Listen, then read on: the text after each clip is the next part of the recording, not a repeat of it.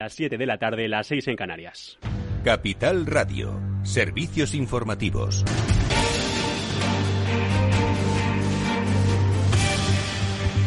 Hola, ¿qué tal? Muy buenas tardes. Comenzamos con una última hora. El gobierno de Italia convierte en obligatorio el pasaporte COVID para todos los trabajadores del país. Acaba de dar luz verde así el proyecto, el, eh, este proyecto de ley el Parlamento italiano y se convierte en el primer país europeo en hacerlo mientras intenta acelerar la campaña de vacunación. La medida entrará en vigor en octubre y no y podrá perder y no contar con este pasaporte COVID en el trabajo podría significar perder el puesto. Mientras tanto, aquí la Comisión de Salud Pública ha dado luz verde a la administración de una tercera dosis contra el, coronavirus en las residencias de mayores y para personas con otras patologías en un día en el que acabamos de conocer los datos de sanidad. 4.075 nuevos casos, 101 fallecimientos, la incidencia por debajo de los 100 casos, 96 positivos por cada 100.000 habitantes. Y a esta hora de la tarde sigue sin haber acuerdo sobre la subida del salario mínimo interprofesional. Nadie reconoce que estén cerradas las negociaciones para subir el salario mínimo en torno a 15 euros al mes ya desde septiembre, tal y como tiene la intención de hacer la vicepresidencia de Yolanda Díaz. Y decimos que nadie lo reconoce porque dentro del Ejecutivo, miembros como la ministra de Asuntos Económicos y vicepresidenta Nadia Calviño han dicho en Vigo que no hay nada claro. No hay ningún acuerdo y, por tanto, vamos a dejar eh, que sigan las conversaciones para que en los próximos días tomemos la, tomemos la decisión. Tampoco se mostraba partidario de la propuesta del Gobierno el secretario general de Comisiones Obreras. Unai Sordo enfriaba los ánimos de pacto y reitera su posición. De aquí a 2022 el salario mínimo tiene que estar en los 1.000 euros y si no va a ser así, no habrá pacto. Si no hay referencias claras sobre que se continúa con la subida en los años posteriores, evidentemente no, en ningún caso. Nosotros lo que queremos es que quede nítidamente reflejado que esta senda continúa y que la senda nos lleva a esos mil euros en el segundo periodo, que es en el año 2022. Y de cómo configuremos esto va a depender que se cierre a lo largo del día de hoy el acuerdo, sí o no. Y este jueves ha entrado en vigor el nuevo esquema eléctrico con el que el Gobierno pretende recordar en hasta 3.200 millones de euros los beneficios extraordinarios de las eléctricas. Se nota en algo para mañana el precio de la luz, el megavatio hora, cae casi un 12%. Más detalles, Laura Ruiz. Así es. Mañana viernes la luz tendrá un precio de, 166,29 euros por megavatio hora en el, en el mercado mayorista. No obstante, habrá picos durante el día en los que se llegará a rozar los 188,17 euros y supondrá la tercera cifra más alta de la historia. Esta medida se comenzará a ver en la factura de la luz de septiembre. Así lo ha dicho en Valencia la ministra de Transición Ecológica, Teresa Rivera. En principio, a partir de finales de septiembre, ya con esta, con esta nueva factura, lo debemos ver todos eh, reflejados en, en lo que nos llega a casa. En cuanto al resto de medidas aprobadas el pasado martes, como el recorte de los ingresos de las centrales nucleares e hidroeléctricas, tardarán más en ser efectivas. Gracias, Laura. Mientras tanto, en Capital Radio ha sido Heike Bilste, del director de Políticas Energéticas y Cambio Climático de la Asociación Empresarial Eólica, quien se quejaba de esta manera del Real Decreto aprobado por el Ejecutivo Central tenemos que hay otras maneras de hacer buscar esas soluciones de, abaratar el precio de la luz que no pasan por necesariamente por intervenir eh, los ingresos de las instituciones eléctricas que recordemos que son los mismos que luego tienen que invertir para la transición energética. Entonces es como una pescadilla que se mueve la cola eh, las soluciones coyunturales de hoy no tienen que impedir el cambio estructural de mañana. Y con todo esto en Girona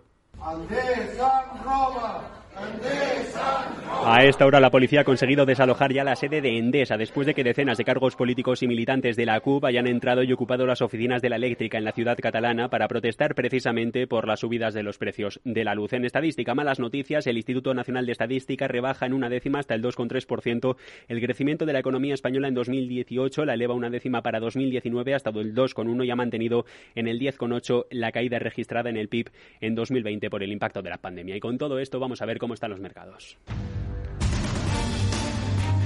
Claves del mercado. Europa cerrada, Estados Unidos abierto, Wall Street en negativo. El Dow Jones perdiendo un 0,46, 34.653. El tecnológico, el Nasdaq 100 más de lo mismo, 0,48 de cesiones hasta los 15.430 puntos. Y mientras tanto el Standard Poor's 500, el S&P 500, el general en los 4.459 y un cese del 0,47% a esta hora de la tarde. Mientras tanto en el mercado de divisas, según XTB, el par euro-dólar se negocia sobre el 1,1760. Nosotros lo dejamos aquí. A partir de ahora se quedan en la antena de Capital Radio con After Work y Eduardo Castillo a las 8 de la tarde, análisis político de la jornada en el balance, ya en tiempo del balance con Federico Quevedo. Capital Radio. Siente la economía. ¿Te interesa la bolsa? Compra y vende acciones o ETFs con 0 euros de comisión hasta 100.000 euros al mes con XTB. Vente al broker mejor valorado por sus más de 300.000 clientes según Investment Trends y al mejor broker para operar según Rankia. xtb.es. Riesgo 6 de 6. Este número es indicativo del riesgo del producto, siendo uno indicativo del menor riesgo y 6 del mayor riesgo. Nunca tuvimos tantas ganas de dejarlo atrás.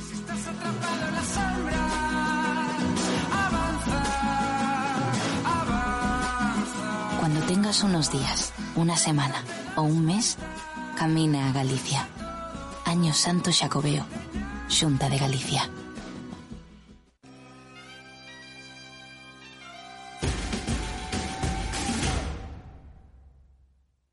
Las ventas de vehículos eléctricos crecen más de un 150% en este año. Esta tendencia se incrementa la preocupación de los españoles por el medio ambiente.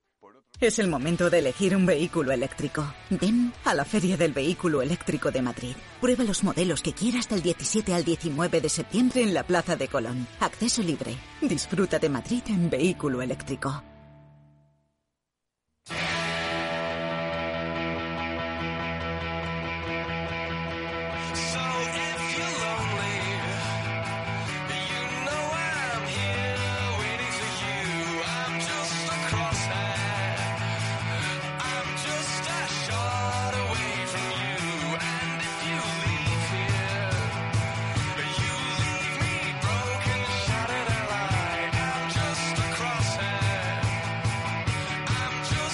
Después del trabajo, After Work, con Eduardo Castillo, Capital Radio.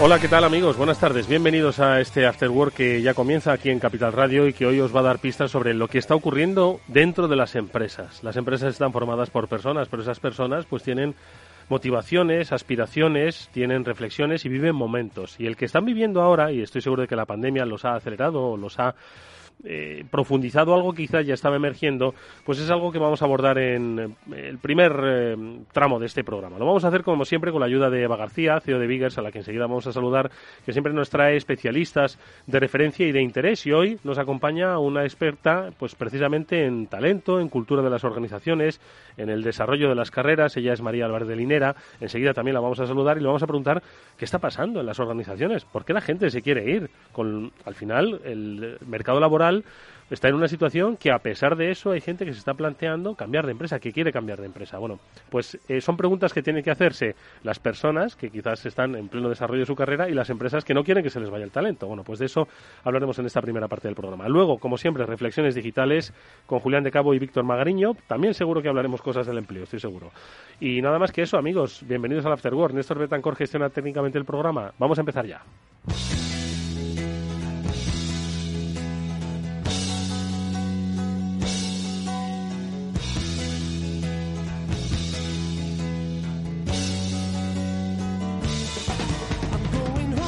Ya está aquí con nosotros Eva García, CEO de Vigas. ¿Cómo estás, Eva? Buenas tardes. Muy bien, Eduardo. Aquí feliz de estar aquí contigo. Es que el estudio es insustituible. Es verdad. Yo lo echaba muchísimo de menos, tengo que reconocértelo. Como el estado emocional de las personas dentro de las compañías. Eso es insustituible y de eso vamos a hablar hoy con nuestra invitada, porque tú me estabas, así, estabas asintiendo, ¿no? Mientras yo estaba explicando, ¿no? Que algo pasa en las organizaciones, no en todas, obviamente, ¿no? Pero en aquellas, quizás hay algunas incluso que no saben que les está pasando dentro y eso va a afectar a su futuro inmediato, ¿no? Entonces, eh, ¿tú lo has percibido con las empresas con las que trabajas, que hay, bueno, cambios un poco en la emocionalidad de las personas en el ecosistema de los trabajadores? Sí, sí, muchísimo y además, sobre todo en las grandes empresas. Yo lo que noto es que la gente, la pandemia al final, por esa emocionalidad que nos ha provocado, ha hecho que la gente se empiece a, mirar un poquito más dentro y han empezado a entender que realmente quizás donde estaban y lo que estaban haciendo pues no les hace del todo felices y como esto de la pandemia también nos está obligando a vivir en tiempo real y en el corto plazo, pues yo creo que al final las, los profesionales están empezando a plantearse si realmente lo que estaban haciendo hasta ahora era lo que realmente les hacía feliz o para lo que estaban preparados. Bueno, pues vamos a preguntarle a la especialista, eh, porque con ella no solo vamos a ayudar a personas de manera individual, quizás a pues que tomen decisiones, ojo, no necesariamente de, cerrar, de dar portazo, eh, sino de transformar, incluso dentro de su propia organización, pero también a organizaciones que igual no están viendo lo que está pasando en las personas. María Álvarez de Linera es directora global de Talento, Cultura y Organización en ISDI, es una institución que conocemos y apreciamos, pero también es coach de desarrollo de carreras. María, buenas tardes, bienvenida. Muy buenas tardes y muchísimas gracias a los dos por esta invitación y este rato juntos. Un placer, porque vas a ayudar a muchas personas. Nosotros siempre decimos que lo que contamos aquí en el programa siempre tiene una finalidad que es ayudar a que las personas tomen decisiones. No sabemos si luego van a ser acertadas, pero por lo menos se armen de información y reflexión para luego tomar decisión. Y la de hoy es importante, ¿no? Porque nos referimos a lo que es más importante prácticamente en nuestra vida después de la familia, que es el trabajo, ¿no? Sobre todo ser feliz en el trabajo, ¿no? Entonces, ¿qué es lo que has percibido tú en este tiempo eh, y que es un poco el motivo de nuestra conversación? Exacto, lo que has dicho, ser feliz en el trabajo, que es la clave de hoy en día, ¿no? ¿Qué nos ocurre? Que lo que hemos pasado ahora mismo es algo único a nivel mundial y lo que estamos sabiendo o intentando gestionar en las organizaciones es algo nuevo a lo que nos enfrentamos entre todos. Con lo cual tenemos que buscar soluciones que no son las pasadas, sino que son también soluciones nuevas y hay que atreverse a tomarlas. Y la repercusión en las personas es muy distinto. Ahora, ahora vienen cambios muy a nivel individual, donde tenemos que saber a nivel directivo gestionar a las personas como individuos y cada uno de nosotros somos únicos, ¿no? ¿Y qué es lo que está ocurriendo? ¿Es cierto que hay gente en un porcentaje elevado pues que está pensando dejar su puesto de trabajo, cambiar de trabajo, ojo? ¿Eso se percibe, lo ven las empresas, está medido? Sí, hay estudios ya que corroboran, de hecho hay artículos que han salido recientemente en Forbes y otras revistas de interés donde realmente dicen que el 40% de las personas quieren cambiar de empleo a día de hoy. 40%, qué barbaridad. ¿eh? Es una barbaridad y luego encima también hay una preocupación por parte de los CEOs y directores de compañías que ven que hay una alta rotación, una rotación mucho mayor de las de años anteriores. Exacto. Eh, se le llama la gran deserción, he oído, ¿no? ¿Qué motiva esta, esta que un 40%, es decir, que casi la mitad de la población, en, este, en, vamos, que eh, con capacidad de trabajo, trabajando, quiera cambiar? Casi la mitad, es que es muy fuerte. ¿eh? Hay un tema clave, ha sido la desconexión. La desconexión que hemos tenido físicamente, incluso entre nuestros compañeros y con el propósito de la compañía. El estar trabajando en nuestras casas, cada uno conciliando de la manera que hemos podido con nuestros problemas individuales, ha sido un tema muy difícil para, para muchas personas, ¿no? Y, ves que pierdes la conexión con el objetivo de tu compañía, con el propósito, te haces preguntas como si lo que haces realmente es importante para ti, quieres dejar una huella, y mucho allá, mucho más profundo en el individuo y cuando se encuentra con una organización que tiene que ir a resultados, a números, hay un choque, ¿no? Y... Me, me resulta muy interesante porque todos, todos los que estamos aquí, pues hemos vivido de una manera u otra pues la excepcionalidad que trajo la pandemia. Nos ha hecho reflexionar sobre la vida, el trabajo, eh, la vida profesional, la vida personal, efectivamente. Y, y, yo creo que muchas empresas no son conscientes de que muchos empleados han reflexionado sobre lo que dices, ¿no? Oye, ¿cuál es el propósito? ¿Para qué estoy aquí? Es decir, no es que hayamos tenido, hemos tenido incluso menos tiempo para pensar, porque el, el teletrabajo al final era casi continuado, pero sí que ha creado, ha abierto ventanas de reflexión sobre que como si te hubieses puesto de una manera, de una visión objetiva de tu empresa, ¿verdad? Y yo creo que esas preguntas son un poco las que están generando, bueno, pues estos cambios que hacen que las empresas tengan que también tomar, tomar medidas, ¿no, Eva? Sí, yo creo además eh, que igual que hemos sabido de repente empezar a desarrollar la tecnología para tener reuniones y seguir trabajando en esos resultados, yo creo que se nos ha olvidado a nivel organizacional la parte más de comunicación interna, ¿no? De decir, oye, no solo te voy a comunicar que te tienes que conectar por Zoom a partir de ahora para hablar con tu cliente o con el equipo, sino también eh, hacer un proceso de escucha para, desde el primer momento que ocurre todo esto, entender cómo está tu plantilla y cómo están las personas que trabajan contigo. Entonces yo creo que fue tal el choque eh, bestial que las empresas eh, intentaron salvar el negocio y se olvidaron de las personas. Entonces, ¿qué ocurre? Que un año y medio después nos estamos dando cuenta que esa falta de previsión o esa falta de, eh, mm, al final, de entrenamiento, porque la comunicación interna, María y yo, que llevamos muchos años en contacto y somos dos defensoras de la comunicación interna, siempre hemos hablado de que la comunicación interna tiene que ser algo también que que, tenemos que prever, ¿no? que tenemos que preparar, que tenemos que organizar con antelación. Entonces, ahora mismo yo creo que estamos pagando esas consecuencias. ¿no? Y la gente no se siente parte de la empresa porque al final ha visto que en una situación de, tan, tan, tremenda ¿no? y, al final que ha provocado tantísimos cambios, quizás las organizaciones no han estado a la altura. Entonces yo no quiero estar en una organización que no se ha preocupado por mí cuando yo realmente no he estado bien. No, no, creo que se haya hecho aposta, es simplemente que hemos ido un poco en el tiempo real. Pero hay falta mucha cultura que quizás de haberla tenido lo hubiéramos tenido también desarrollado, ¿no? Y no solo la tecnología, las personas. Oye, eh, María, ¿y por dónde empezamos entonces? Eh, ¿Por dónde pueden empezar las empresas que igual no han visto que puede pasar esto y les está pasando? ¿Y por dónde pueden empezar a trabajar? A ver. Mira, yo creo que hay dos cosas, dos factores muy importantes. Uno es la rapidez con la que nos movemos a nivel de sectores, la toma de decisiones, los números, los resultados tienen que llegar ya porque venimos de épocas complicadas y el negocio no tiene que reñirse con lo que es el propósito y la cultura, pero para ello también hay que, hay que parar. Hay que buscar tiempos a lo importante, porque eso es lo importante. Estamos siempre trabajando en lo urgente y nosotros a nivel personal también. Y hay que buscar tiempo realmente para trabajar lo importante que es, oye, ¿cómo va a ser nuestra compañía los próximos años? ¿Cómo va a ser nuestro equipo? ¿Cómo queremos que trabajemos? ¿no? Y la mejor parte que tenemos ahora mismo es la oportunidad que tenemos de reinventarnos. O sea, yo creo que nos abren muchísimas oportunidades de hacer las cosas muy bien y de servir de ejemplo para que entre todos también construyamos una economía en España muy potente, ¿no? Y, tenemos esa oportunidad. Em, vamos a ver. Eh, las empresas eh, tienen un poco que hacer un, momento de reflexión, es decir, tienen que levantar el pie del acelerador, ¿no? Cómo lo hacen eh, cuando paran, porque al final una cosa es saber parar y una vez que han parado, bueno, pues hacer esa especie de diseño estratégico, ¿no? Porque esto, eh, vamos a ver, esto no es, no es de un día para otro, esto se trata de trazar una estrategia en tiempos donde, por otro lado, nos están diciendo que las estrategias tienen que ser un poco más a corto plazo, ¿no? Entonces, un poco cuáles son tus recetas, tus recomendaciones, pues para que las empresas empiecen a dibujar esos, esos escenarios de estrategia. Mira, hay un ejercicio muy sencillo que además se conoce también en el sector y tenéis mucha información en Internet, que es el modelo de Spotify, que yo siempre nombro además porque es muy sencillo de aplicar. Ajá. Es muy sencillo de aplicar. El modelo de metodologías ágiles que llevan ellos, cuando lo idearon a nivel cultural, trabajan dos variables que se aplica a cualquier compañía. Y esas dos variables son simplemente, uno, por un lado la comunicación, que es compartir la visión de negocio, ese, ese propósito, esa visión hacia dónde vamos, ya sea a corto y a largo, hacer un plan de comunicación muy claro con la gente para que estemos conectados todos y luego la autonomía. Y ahora justo la autonomía es algo que se habla mucho con el tema del poder trabajar híbrido, en remoto, presencial. Estamos viendo como incluso todavía la falta de confianza muchas veces hace que volvamos al pasado y a los métodos y las formas de trabajar en la organización como antes, ¿no? Pero yo creo que al final hay que buscar el, el camino acorde a cada organización, ¿no? Y este, esta al final es una hoja de ruta con estas dos variables, trabajar muy bien la comunicación, la visión compartida, que llaman alineamiento. Y otra de ellas, de las variables, es trabajar la autonomía, y la autonomía parte de cómo vamos a trabajar, herramientas de trabajo, comunicación, y sobre todo también es, voy a poder tomar decisiones como empleado, me van a escuchar, me van a dejar hacer, voy a poder aportar valor con todas mis capacidades en la organización y puedo dejar una huella en la empresa en la que estoy, ¿no? No está nada mal, ¿eh? Autonomía y eh, alineamiento, ¿no?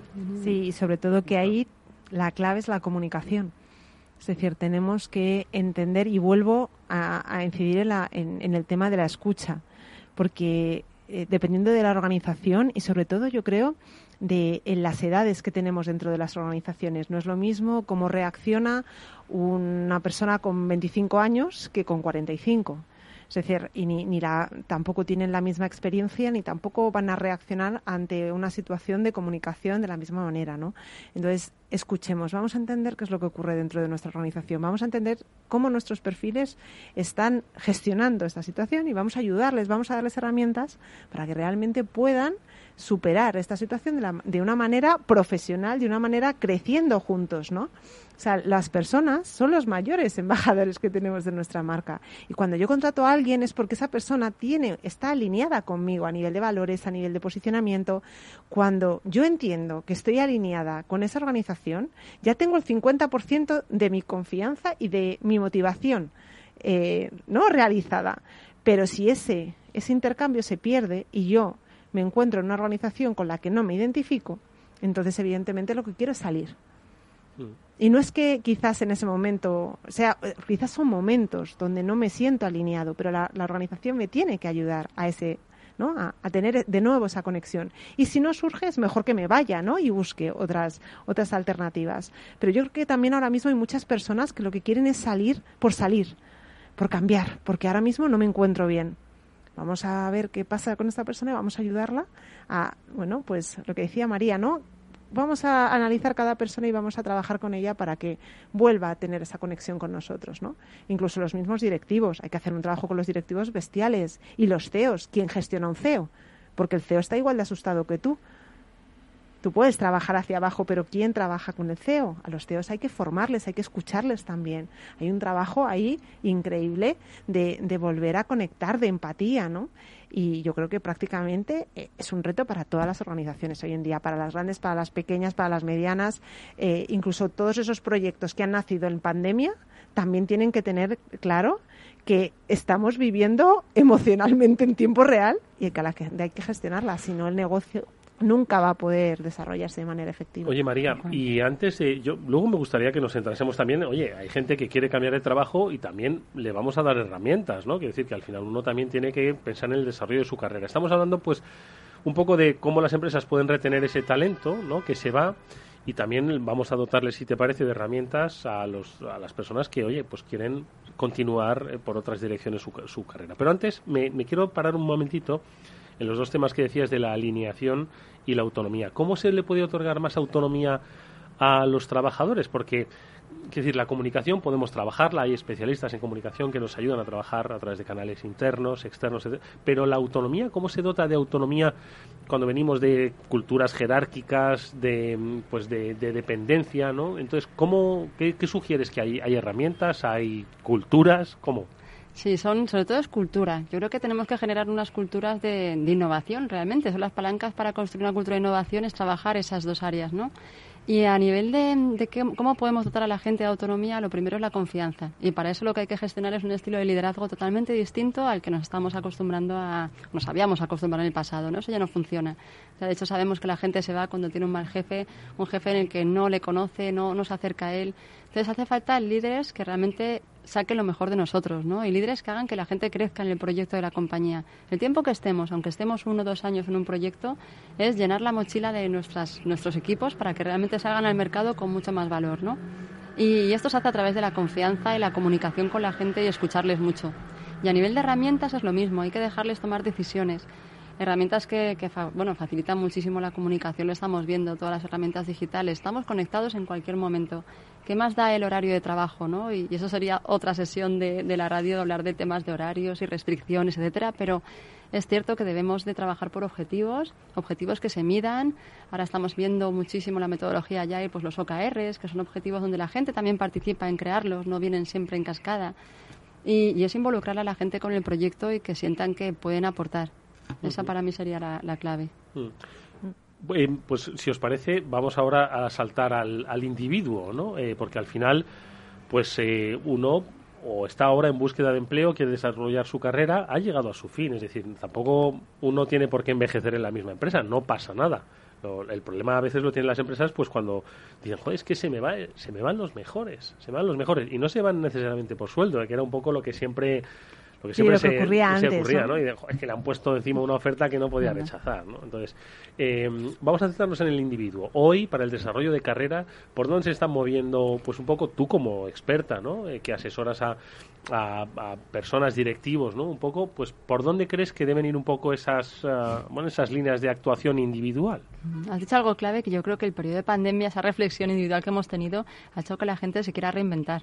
O bueno, o también hay veces que te, fuerza el mercado a reinventarte porque tu negocio en el que trabajas pues no funciona y tienes que salir y te ves que siempre has trabajado en una compañía 20 años y, ¿qué te encuentras, ¿no? Yo trabajo con algunos de estos directivos que llevan toda su experiencia laboral en un segmento, en un sector y se ven en un momento de riesgo muy importante, ¿no? Pero ya no por falta económica, etcétera, que eso es un problema, sino también por valía personal. Eso es lo que hay que trabajar, volver a confiar en nosotros mismos y, y trabajar mucho las fortalezas del individuo pero luego dotarle de herramientas para que vea que evoluciona, ¿no? Y ahí nos encontramos, pues, retomar los contactos, la importancia del networking, eso es clave, que reservemos tiempo nuestra semana para comer con un antiguo compañero de trabajo o alguna persona de referencia, ¿por qué no? Escribámosle por LinkedIn, que son herramientas fantásticas para conectar con otras personas y que nos abran puertas, o pedir referencias.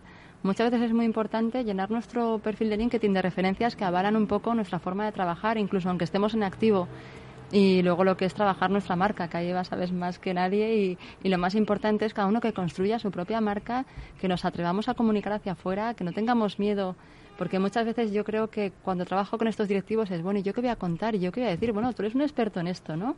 Es sacarle y, dejarle que vea realmente sus fortalezas, que se las crea, que se las crea y que las transmita, porque podemos ayudar muchas veces a, otras personas, ¿no? Mm. Mm. la parte de marca personal es clave ahora mismo. Hay muchísima desconfianza en, en, en uno mismo. Y eso yo lo noto en las sesiones de gente brillante que cuando empezamos a trabajar a marca personal y definimos un poco cuáles son sus fortalezas, ¿no? O debilidades, se van siempre a las debilidades no empiezan con las fortalezas nunca. Digo, pero ¿por qué no empiezas por ahí? ¿no? Y luego cuando hacemos ejercicio con gente de su entorno y les dicen cosas bastante positivas de sus responsabilidades, de lo que hacen, ¿no? de lo que son, ¿no se lo creen? Entonces, evidentemente, si nosotros como directivos no, nos, no creemos en nosotros mismos, es muy difícil generar esa confianza en la gente que nos rodea. Por lo tanto, hay que trabajar esa confianza primero y entender qué es lo que yo puedo aportar, qué es lo que yo soy, que soy único. Es que cada persona es única. Pero tenemos que identificar esas, esos elementos y a partir de ahí trabajar en cómo ponerlos en valor y entender, muy importante, cuál es nuestro objetivo cuál es realmente nuestro objetivo en la vida, ¿no? Hacia dónde vamos, qué es lo que queremos realmente ser. Y entonces eso de repente empieza a unirse, ¿no? Y empieza a tener todo bastante sentido. Entonces es cuando la gente de repente dice, es que quizás no estoy haciendo lo que hay, lo que a mí me motiva, lo que a mí me llena, lo que a mí me apasiona. Entonces ahí ya entramos dentro pues de, de otra realidad donde las personas se transforman. Un tema más que me gustaría comentar con nuestra invitada. Estamos con María Álvarez de Linera, es directora global de Talento, Cultura y Organización en ISDI y es especialista en el desarrollo de carreras, es, eh, es coach. Y de coaching vamos a hablar porque, eh, si no me equivoco, habéis lanzado, junto con Asombrosa, que es una comunidad de, profesional de mujeres directivos, eh, unas becas de coaching, ¿no? ¿Para, ¿Para quién? ¿Para quién están dirigidas? ¿Cómo podemos acceder a ellas? ¿Qué objetivo tienen estas becas? Pues mira, justo a través de, Asombrosa, esta comunidad de mujeres directivas... Me encanta el nombre, ¿eh? tengo que decirlo. ¿eh? Pues es, el equipo que hay detrás, bueno, Minerva es fantástica y esta idea nace prácticamente hace, hace poco tiempo, ¿no? Es un proyecto de una emprendedora y está saliendo fenomenal y, y junto con ella hablamos de cómo se puede, yo en mi caso, ayudar desde el punto de vista del coaching a otras mujeres que se encuentran en este momento en proceso de reinvención y ya sea reinvención porque o bien están buscando empleo porque están ahora mismo desempleadas, inactivas, o bien porque quieren montar un proyecto, que también estamos viendo cómo el mundo emprendedor es algo que está resurgiendo y esas, pues bueno, a través del, de pensar, de parar, de saber lo que te gusta, pues oye, realmente te atreves, ¿no? Y hay que seguir un poco apoyando a estas mujeres para que, que realmente sigan adelante con sus proyectos. De ahí que nazca este estas becas, que hemos eh, empezado con dos por el momento, donde estamos diciendo a mujeres que apliquen y ahí a través de la web de Asombrosa tienen todos los requisitos y, vamos a continuar con ello porque es un proyecto que, que hace mucha falta y, y se hace con muchas ganas y mucho corazón. ¿Qué te parece, Eva? Pues fenomenal, porque además es como muy complementario. ¿Te acuerdas, Eduardo, que estuvimos hablando también con Gomenalia, también de otro proyecto que desarrollamos con ellos? Ya tenemos a las ganadoras, ya les estamos formando en marca personal y es maravilloso poder acompañar a estas mujeres con tantísimo talento a, realmente eh, sacar lo mejor de ellas mismas para que puedan seguir aportando sus proyectos. Oye, pues eh, me gustaría pedirte una cosa, María, para terminar. Queda apenas minuto y medio. Que nos des, eh, no sé, un poco de, venga, tips, eh, recomendaciones, tanto para empresas como para personas. Bueno, al final las personas forman parte de las empresas, ¿no? Es decir, las empresas son personas, ¿no? pues un poco para que afronten, bueno, pues estos nuevos retos. Entonces, venga, que se lo apunten en una hojita, cuatro o cinco cosas que creas que son fundamentales, por lo menos para que inicien una reflexión. Venga. Pues mira, yo si tendría que decir a modo concreto una cosa. Primero, la formación es clave. Seguir formándonos continuamente, no solamente en el negocio digital, que en el que estoy metida, pero realmente que seguir formándonos. A través de la formación viene la empleabilidad, a través de la empleabilidad también vienen los contactos, con lo cual yo creo que es empezar con algo que no se agobien, que no hay que comernos el tiburón de golpe, esto va pasito a paso, pero cada día suma y que lo hagan de verdad con las ganas y con el sentimiento que realmente merece la causa. ¿no? A nivel organizativo es que piensen en el propósito, que vuelvan a conectar con sus equipos y sus personas. Y esa conexión es digital, ahí sí que hace falta volver un poco otra vez a tocarnos, a abrazarnos, a ver a nuestros equipos con las medidas de seguridad que son necesarias, pero por supuesto volver a estar otra vez juntos y, hablar con las personas de forma individual y no ir a por soluciones para todo el mundo por igual, ¿no? Vamos a ir a por el individuo, ayudarles y, y sobre todo eso, estar muy conectados, networking, marca personal, formación y muchas ganas, que hasta hay que ponerle muchas ganas. Y si no, la mitad de los directivos que nos están escuchando seguro que tienen Spotify y seguro que la más de la mitad desconocía que tenían una eh, una línea de trabajo muy interesante que, que puede ser un modelo a seguir. Ojo, cada uno, por supuesto, en su cultura y su entorno, pero pero lo puedes seguir. Muy interesantes tus reflexiones que estoy seguro volveremos a compartir en el futuro. María Álvarez de Linera, directora global de Talento, Cultura y Organización en ISDI, coach de desarrollo de carreras, especialista en personas. Gracias, mucha suerte, hasta muy Muchísimas gracias, un placer. Eva, gracias Eva. gracias a ti. Nos vemos el domingo corriendo contra el cáncer. Eso, ahí estaremos. Venga. Si inviertes en bolsa, esto te interesa. XTB tiene la mejor tarifa para comprar y vender acciones y ETFs, cero comisiones hasta 100.000 euros de nominal.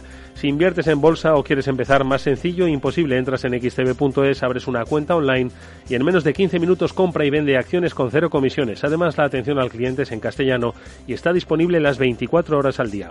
Lo que estás esperando ya son más de 300.000 clientes los que confían en xtb.es.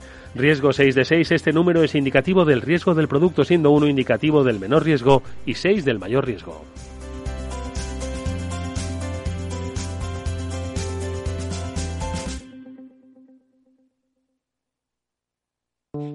Todo el mundo sabe que desde una oficina de correos puedes mandar un paquete. Pero quizá no todo el mundo sepa que también puedes sacar o ingresar dinero en efectivo, pagar tus recibos e incluso comprar entradas para espectáculos. En Correos queremos hacerte la vida más fácil. Por eso seguimos ampliando nuevos servicios de nuestras oficinas. Correos. Llevamos lo que llevas dentro.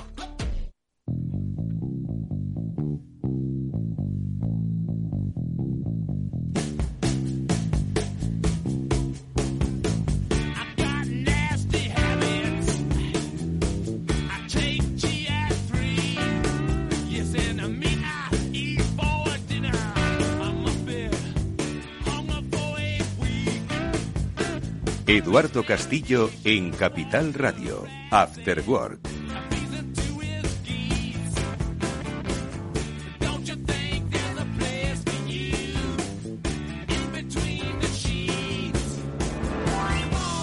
Seguimos en el Afterwork ya finalizando esta semana, como siempre lo vamos a hacer, con las buenas reflexiones y comentarios de Julián de Cabo y Víctor Magariño, que nos acompañan un día más en este programa. Víctor Magariño, muy buenas tardes, ¿cómo estás? Hola Eduardo, pues la verdad que un poco fundidillo con el nuevo curro, pero imposible faltar a esta cita. O sea, esta no me la pierdo por nada del mundo. Pues los oyentes de Afterwork te lo agradecen enormemente, porque saben que eh, trabajar con millennials es, es, es, intenso, es intenso en cuanto a las ganas que tienen, ¿no? Y, y además el, los tiempos rápidos que corren, ¿no? Pues hace que todo se, se, acelere, ¿no? Es así. Pero bueno, así que bueno, pues agradecido, por supuesto. Julián de Cabo, muy buenas tardes, ¿cómo estás? Muy buenas tardes, Eduardo. Pues yo aquí, como trabajo con Viegenials, más relajado que Víctor bastante. Oye, Viegenials, pero es que el tiempo pasa y muy rápido. Os quería comentar, sé que Amazon nos gusta mucho, para bien y para mal. Y eh, yo creo que fue ayer miércoles, 15 de septiembre, cuando eh, se cumplieron los 10 años desde que Amazon abrió sus puertas virtuales. 10 años, ¿eh? En 2011. Yo en 2011, yo sí conocía a Amazon, pero lo conocía residualmente como unos que vendían libros. Como unos que vendían libros. En 2011, ¿dónde estabais en 2011, oyentes de After Work? ¿Dónde estabais? ¿Dónde estabais en 2011, Julián y Víctor? El 15 de septiembre de 2011. Yo, yo en Google, en Irlanda. En Google. yo, En, yo en el IE en Madrid. Y oye, eh, ¿conocíais Amazon? Porque, hombre, claro que lo conocíais, ¿no? Pero ¿pensabais en 2011 que Amazon iba a ser lo que es hoy? Víctor, tú desde la, iba a decir, no desde la competencia, pero sí desde una competencia en algunos servicios, ¿cómo mirabais entonces a Amazon?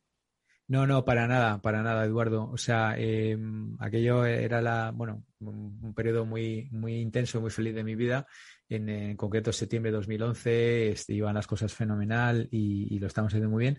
Y se veía en, el retrovisor, claramente. O sea, ahí yo recuerdo en aquel, en aquel momento se veía obviamente el éxito de Facebook, que ya era un éxito muy claro. Se veía que que probablemente Google había perdido el, eh, el tren del social y estaba en plena efervescencia el, Google Plus. ¿Os acordáis? Que era el, intento de Google de competir, entre comillas, aunque a ellos no les gustaba decir que competía, ¿no? de, entrar en el espacio social. ¿no? Y yo creo que Facebook, este, eh, Amazon no estaba ni, ni, siquiera en el, en el, primer plano del, del retrovisor. ¿no? Y yo creo que ni los más avezados hubieran pensado que hoy es la tercera eh, empresa eh, en, facturación en el negocio de, marketing digital, en el negocio de anuncios digitales. Em, se veía una amenaza de, las apps, ¿no? de que la gente en lugar de buscar en buscadores buscara en apps. Eh, por eso se veía la amenaza de Facebook, pero, pero a, Amazon se le veía muy, muy claramente en el retrovisor. Venderían libros, luego evolucionarían a vender un poco de todo. Pero yo creo que en aquella época ni, siquiera los retailers los, lo tenían en, su radar inmediato, ¿no? Lo tenían ahí como una cosa que vendían primero discos, luego discos y libros y luego que se empezaron a meter otras cosas. O sea que en estos 10 años claramente eh, ha cambiado todo, ha cambiado todo. No sé qué opina Julián. ¿Cómo lo veías tú, Julián, entonces? En el IES estudiaban casos de éxito empresarial, se estudian casos de éxito, eh, se forman los que van a liderar esos casos de éxito, ¿no? Entonces, ¿cómo se veía entonces? Sí, yo creo que cualquiera de mis alumnos de 2011 y probablemente de antes te podría enseñar presentaciones de la época donde yo ya explicaba que para mí Amazon iba a ser un, modelo de éxito en el largo plazo mucho más amplio de lo que era en aquel momento. O yo recuerdo que, ten en cuenta que, que, o sea, como yo llevo en el sector básicamente desde que, desde que arrancó, o sea, soy, soy de los que pueden decir que estuvo como pionero en Internet en España y antes que en Internet en algo que se llamaba CompuServe, que era donde estábamos los pocos que nos colocábamos con el ciberespacio en aquella época, sí que tenía claro que aquello iba a funcionar. Hay, hay una presentación que aún hoy, una diapositiva que aún hoy utilizo en clase y que es del año 2003, que, da un momento clave, un punto de inflexión en la, en la historia de Amazon y es, una, es, un pantallazo histórico que yo no he, no he, visto a nadie que lo tenga nada más que yo, que tuve la suerte de, de, capturarlo en el momento que me saltó, donde Amazon contaba en ese año que había alcanzado el puesto número uno y el récord absoluto en un índice que se llama Índice de Satisfacción del Consumidor Americano, el ASCI, que es un índice que se elabora no solo con negocio digital, sino con negocio de todo tipo y Amazon era la primera con diferencia del retail norteamericano. Y en aquella época yo lo miré y pensé, madre mía, si estos tipos todavía en un escenario de banda estrecha general, porque todavía no había en 2003 una, una prevalencia como hay hoy de banda ancha, ya son capaces de ser considerados los tíos que mejor tratan a su cliente en el mundo, estos tíos tienen camino, espacio por recorrer, todo el que quieran. Y yo ya en aquella época pensaba, y creo que el, tiempo ha ido, ha ido dándome la razón en eso, que Amazon no era tanto un vendedor, o sea, no era una, no era una compañía que se centrara en producto determinado, sino que se centraba sobre todo en satisfacción de clientes y que iban a ir dando paso siguiendo al cliente, que es lo que han hecho. Y desde mi punto de vista, hoy son probablemente uno de los mejores ejemplos de compañía de lo que significa orientación al cliente en el mundo. ¿no? Aunque, aunque hoy también están apareciéndole competidores curiosos con modelos interesantes que, que yo tengo verdadera, verdadero interés por ver qué pasa con ellos en medio plazo, pero esa sería otra batalla. y la verdad es que ha cambiado, ha cambiado Amazon y Amazon ha cambiado al resto, ¿no? Porque sin el empuje que ellos eh, han tenido, yo creo que la mitad de los sitios, digo de los sitios grandes, no habrían siquiera pensado en, acelerar, como han acelerado, el desarrollo de su, de su comercio online, vendan lo que vendan, distribución de alimentación, ropa, etcétera, etcétera. Por lo tanto, Amazon no ha cambiado, les ha cambiado, nos ha cambiado a todos, ¿no? Mira, si queréis una, una, cosa que me han contado, porque ahora mm, es, directamente de, Amazon, por lo cual es relevante. Eh, estos días en casa tengo un, americano que en realidad no es, no es norteamericano, es inglés, pero vive en, Nueva Jersey, ¿no? Entonces me, viene con, algunas historias. sí, cuenta, cuenta. Y bueno, luego, ahora, ahora voy a contar la de, la de Amazon y, luego cuento otras cosas curiosas, ¿no? Que, me vienen del otro lado del océano un poco frescas. Pero me contaba, dice, oye, ¿has visto? Porque ahora se incorpora con nosotros en The Power MBA y tiene que ver con cosas de educación y tal. ¿Has visto el nuevo vídeo de, de Amazon? Digo, pues no, no, debe ser que solamente está en, América, en Estados Unidos. Pues mira, eh, sale un empleado de, almacén, de logística, ahí moviendo cajas y tal y cual, y resulta que su aspiración era ser eh, enfermero. Y la compañía le ha eh, sufragado todos los estudios necesarios para convertirse en enfermero. Y cuando ha conseguido el título de enfermero, se ha marchado de la compañía. Y esto lo enseñan en un vídeo como un ejemplo de cómo Amazon cuida a sus empleados. Es decir, mm, mm, os queremos tanto que somos capaces de daros la formación necesaria para que os vayáis. Entonces, esto me ha, traído, eh, bueno, primero la siguiente reflexión, ¿no? ¿Cómo debe estar la competición por el talento en Estados Unidos? Eh, que ya creo que hablamos el otro día del tema, ¿no? Del tema de los sueldos, del tema de que la gente se va por, por, por, un chicle y un abrazo, eh, el tema de todo esto, pero, pero cómo un vídeo, y además luego sale la sonrisa de Amazon de, de, alguien que, que, trabajaba en el almacén, que su sueño era ser enfermero y que la compañía le paga toda la formación y luego le deja ir, ¿no? Yo no sé si eso sería realmente uh, eh, a, a, otra base, ¿no? Julian. Esa, esa campaña está corriendo también en España, Víctor. Lo que pasa es que ah, como tú no eres cliente, no, no lo habrás ah, visto, pero me llegó justo eh, esta semana, el día, justo el día 14, me llegó una captura de pantalla de, en, mi chat familiar, como en casa tenemos a mi hija Miriam, que es clienta por un lado, y a mi hijo Julián, que trabaja en Amazon por otro lado, mi hija mandaba una captura de pantalla donde aparecía en la aplicación de Amazon Fresh una, un señor que, un, mensaje que decía, ese José terminó su bachillerato con nuestro apoyo y mi hija Miriam preguntaba que qué sentido tenía esa campaña, ¿no? Y hubo una discusión que no puedo desvelar porque son mi hijo, pero que fue curiosa. Bueno, eh, no, no es solo talento, es también un poco proyectar una determinada imagen, yo creo, o sea, es, una, es un blanqueamiento en parte de la compañía en un momento donde, donde está habiendo movimientos muy interesantes, porque yo no sé, como tú eres poco usuario, Magariño, no sé si te habrás enterado de que salió. Nada, nada. Claro, no sé si, si, te has enterado de que salió otra compañía que se llama Gorila, que está haciendo una campaña espectacular de llevarte los productos que tú quieras de supermercado a tu casa con un compromiso de entrega en 10 minutos. 10 minutos. 10 minutos. Esa, lleva ya tiempo por ahí rodando, sí que conocía la historia. ya, ni yo tardo 10 minutos. Pero es que esa gente, esa gente se apoya en, en, pequeños locales específicos y solamente para ellos, que no están abiertos a público, desde donde hacen la distribución. Están creciendo muy rápido y muy agresivamente en toda Europa y en nuestro barrio lo hay. Y yo ya soy cliente. ¿Tenemos uno? ¿Tenemos uno? Sí, sí, sí. ¿Y, cómo es? Gorila. Gorila. Gorilla, descargas la app en la, App Store de tu iPhone o en tu, o en tu Google Play, te la instala y pruébalo. No, habrá que probarlo. Muy, muy bien. Si no estoy confundido, creo que es de origen alemán, me suena que es de origen alemán. Y, yo la tengo en el radar, sí, efectivamente, hace unos mesecillos. Y ahora más porque, claro, como, como miembro egregio de una startup, eh, pues eh, estos corren las noticias en el mundillo de startupero, ¿no? Y que está contratando mucha gente, que se están expandiendo muy fuertes. Así que sí que la, tenía en el radar y lo de los 10 minutos sí que sí que me había llegado, sí.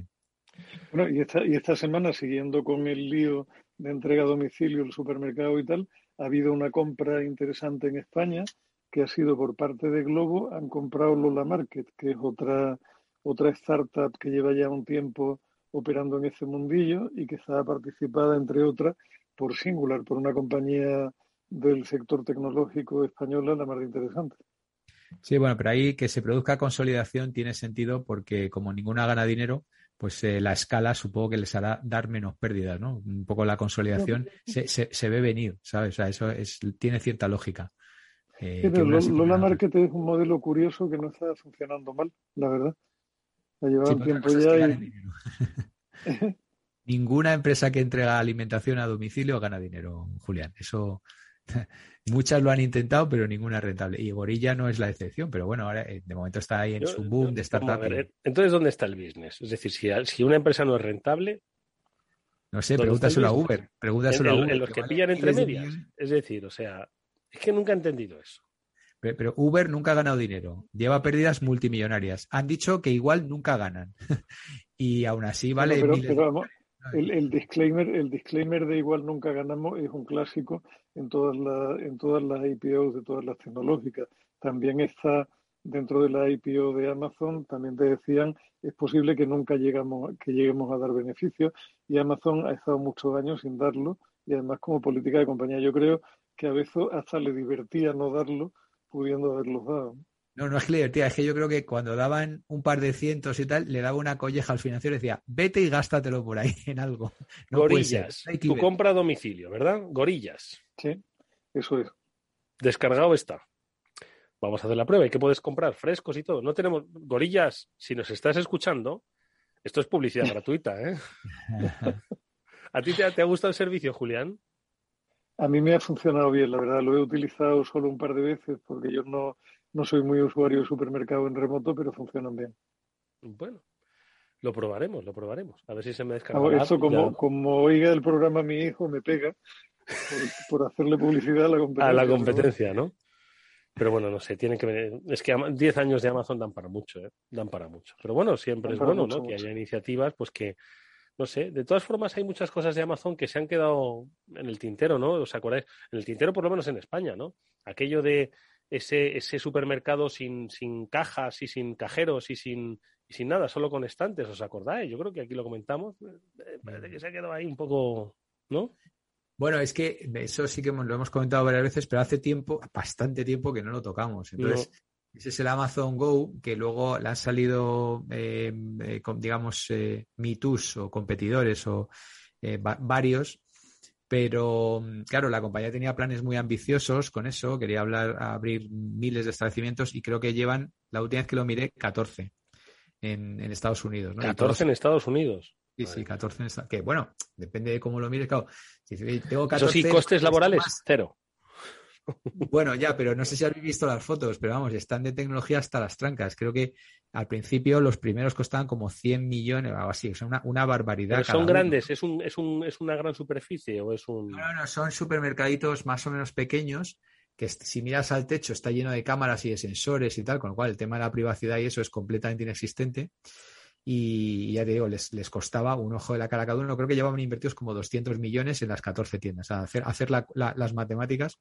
Eso te dice un franquiciado que qué locura es esa, ¿sabes? ¿Qué, qué locura es esa? Y, bueno, lo, lo, lo, siguiente era vender la tecnología, que la, ya hace un año, un par de años que la están intentando vender, pero claro, mm, aquí se la vas a vender a competidores tuyos, con lo cual mm, ese negocio no tiene mucho futuro tampoco.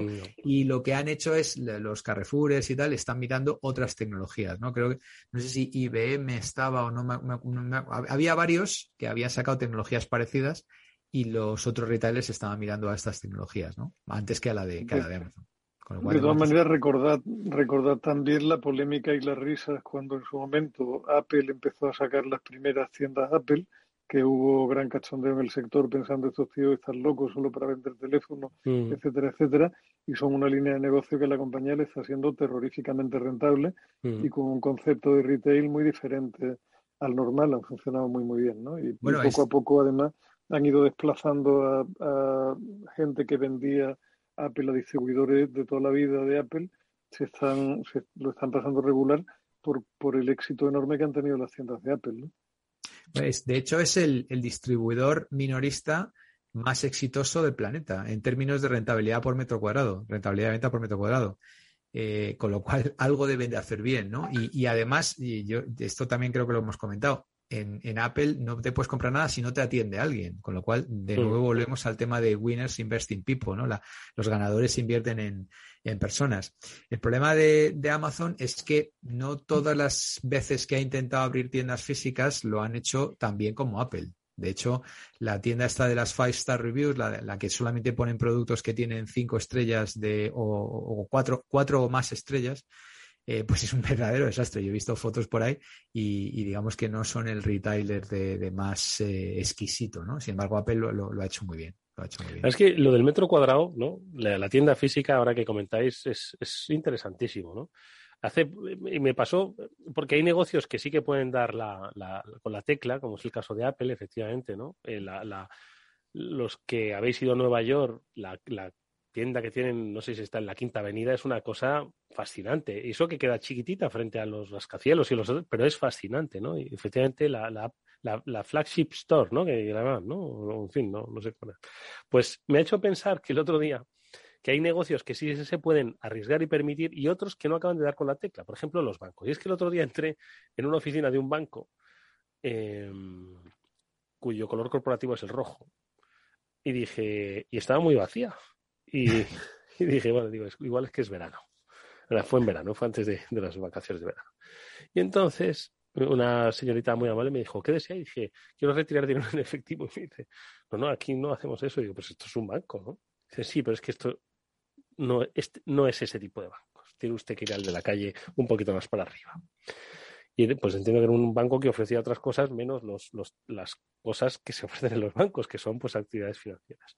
Entonces esto me recordó a cuando otro banco, cuyo color corporativo es el azul, el azul más oscuro, no, no el azul más clarito, el azul más oscuro, sí que en su día trató de innovar el, cambiar el concepto, seguro que os tenéis que eh, acordar, el concepto de oficina dentro del banco, ¿no? Que era ya menos oficina bancaria y más pues un espacio para tomar café, con cosas tecnológicas. Llegó a un acuerdo con Juan Valdez y todo. Eso estoy hablando de hace muchos años. ¿Os suena aquello? ¿Lo recordáis? Y entonces me hizo reflexionar un poco, y ahora que habéis sacado el tema, sobre la importancia del espacio físico en este tiempo virtual, ¿no? Sobre lo que puede ser el éxito o el fracaso de una compañía. No sé, ¿qué os parece? A mí en general, Eduardo, o sea, lo que, lo que me parece es que hay que ser valiente para hacer pruebas, hay que no tener miedo a equivocarse y hay que tener claro que si algo ha hecho de esas compañías compañías muy rentables y con un éxito grande es esa cultura beta de la que tanto se habla. O sea, esta gente lanzan, prueban conceptos muy rápido, se equivocan muy rápido y abandonan muy rápido cuando la cosa no funciona mm. y no les da ningún, o sea, no tienen ningún miedo al fracaso ni ninguna vergüenza por decir eh, sacamos esto y no funcionó, porque es un poco esa, esa mentalidad Edison de no fracasé mil veces al construir una bombilla, sino que aprendí 999 formas en que no se podía hacer la bombilla. ¿no? Pues esto es un poco así, o sea, ellos tienen muy claro que ponen al cliente en el centro y que intentan seguirlo, se tiran a la piscina cada vez que piensan que hay una proposición de valor que tiene sentido en términos de cliente y unas veces le funciona y otras veces no le funciona. Pero cuando le funciona, no, nadie lo considera una cuestión de honor y queman recursos como locos para sostenerlo de la manera que sea, simplemente a otra cosa y terminado, no pasa nada. O sea, es una, ahí, ahí tienen una mentalidad que yo creo que supera con mucho a la mentalidad del, del comerciante tradicional y a la mentalidad del, del, españolito promedio que considera una deshonra haberse equivocado. En Estados Unidos mm, uno fracasa en una iniciativa empresarial y nadie deja de prestarle dinero para la siguiente porque sea un apestado que se haya convertido en una carga para la sociedad. Probablemente piensan lo contrario. Si este ya se equivocó una vez, está más cerca de tener un éxito que el que todavía no se ha equivocado. ¿no? Sí, yo em, eh, parece, parece un poco vintage o viejuno, ¿no? Hablar de rentabilidad por metro cuadrado en el mundo actual digital que vivimos, ¿no? Yo creo que solamente los maduritos digitales, pero no olvidemos que ya lo hemos dicho muchas veces que entre el 85 y el 90% de la venta sigue produciéndose entre cuatro paredes, ¿no? Dependiendo del país, incluso después de, después de COVID, donde la gente no podía salir de casa. ¿no? Entonces, bueno, eh, no deja de ser eh, llamativo. Luego lo que decía Eduardo del banco, pues creo que fue Caixa, ¿no? Que, dijo que, que, eh, que, querían tomar un café contigo, ¿no? Y hicieron las sucursales con yo, yo, he visto sucursales de, de Esteban. Sí, sí, sí. Creo que, era, yo creo que, creo, ¿eh? Creo que era Femum, Café. yo solo he visto en, un, en, una, en una sucursal de Caixa en, en. Cataluña. Femum Café. nos, tomamos un café. ¿no? tiempo, ¿eh? Y a mí me suena igual, igual, igual, Yo el mío es, es uno que es azul y la verdad que ni me invitan a café ni nada. En cuanto pueden me, invitan a comisiones. Y, y, siguen, bueno, pues en la línea que llevan 15 años, ¿no? Lo que pasa es que, bueno, al final te da pereza y ya al final, pues oye, es que a los otros de rojo y a los otros de azul y a los otros de verde, pues le siguen también zascando comisiones y al final dicen, qué pereza, ¿no? ¿Para qué me voy a cambiar? En fin, bueno, oye, cinco últimos minutos que nos quedan. Eh, ¿Alguna recomendación de lectura eh, que hayáis tenido estos últimos días? Julián.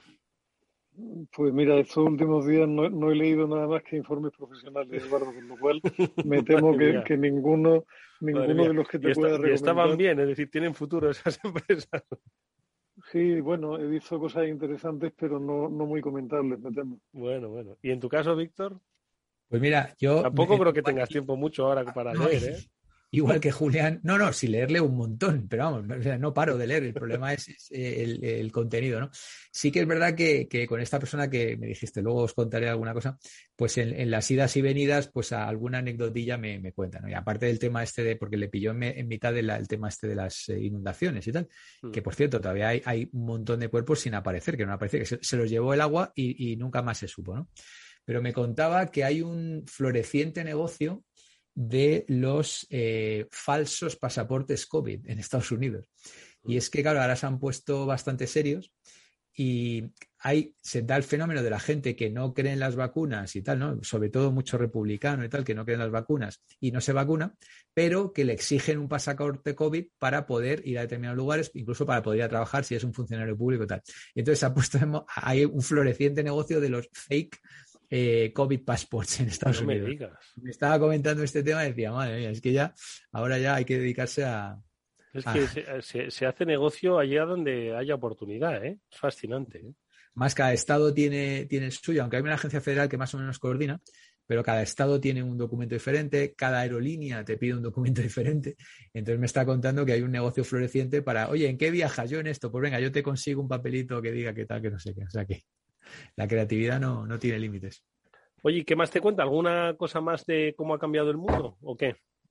Bueno, eh, que, están ahora, aparte, bueno, dándose, zumbándose republicanos y demócratas como, como nunca, eh, todo muy en plan ya muy cáustico. Un poco como aquí, ¿no? y que, tienen, que tienen un repunte de la, de la variante esta delta, me comentaba, y sobre todo en niños, en niños, en niños, ¿no? De, por debajo de 12 años, ¿no?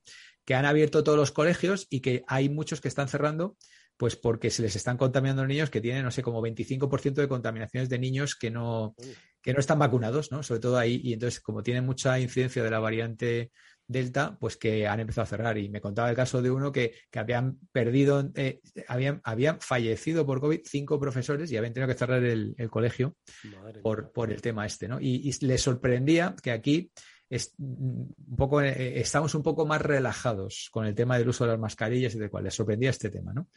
Bueno, eso es lo que me, lo que me transmite. Bueno, pues eh, no sé, nos ha vuelto a recordar que el COVID no se ha ido. ¿eh? No, no, no se ha ido, no se ha ido para nada. Y lo que asombra es cómo es posible que haya tanto imbécil que aún se empeña en negar lo que es una evidencia absoluta. ¿no? Yo no, no puedo entenderlo realmente. Bueno, pues alguno, alguno ya alguno de esos ya está en el cielo o en el infierno. Lo malo es que se lleva a otros con ellos.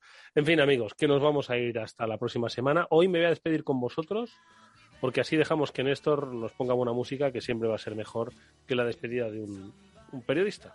Así que Julián de Cabo, Víctor Magariño y oyentes del Afterword de Capital Radio, muchas gracias. Nos vemos el próximo lunes. Eh, vamos a disfrutar de la buena música que además va, como siempre, pues en sintonía, en la sintonía de Julián y de Víctor. Adiós, adiós. Adiós. Hasta luego. Hasta la semana que viene. Any time a toe Anytime a toe Anytime a toe All you gotta do is go and I'll be there If the sun has faded away, I'll try to make it shine.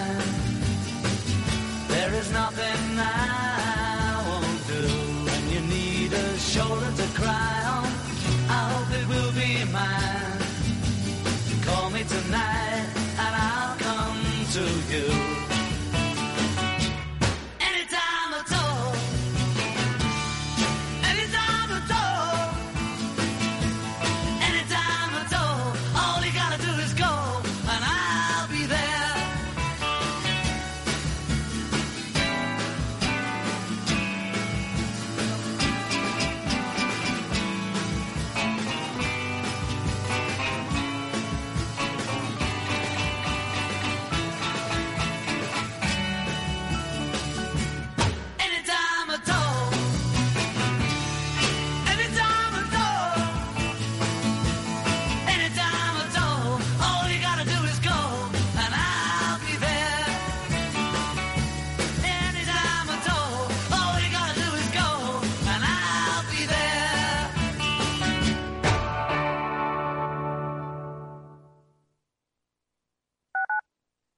Escuchas Capital Radio, Madrid 105.7, la radio de los líderes.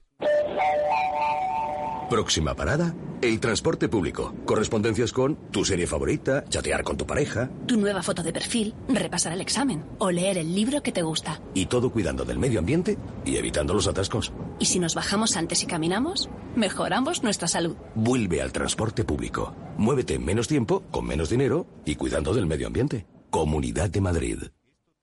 Gráficas Naciones. Más de 50 años de experiencia en el sector de las artes gráficas. Apostamos por la última tecnología tanto en impresión offset como en digital y gran formato. Realizamos todo tipo de impresión. Tarjetas de visita, folletos, libros, vinilos, decoración y montaje de stands. Más información en el 91 629 2145 o en gráficasnaciones.es. Capital Radio.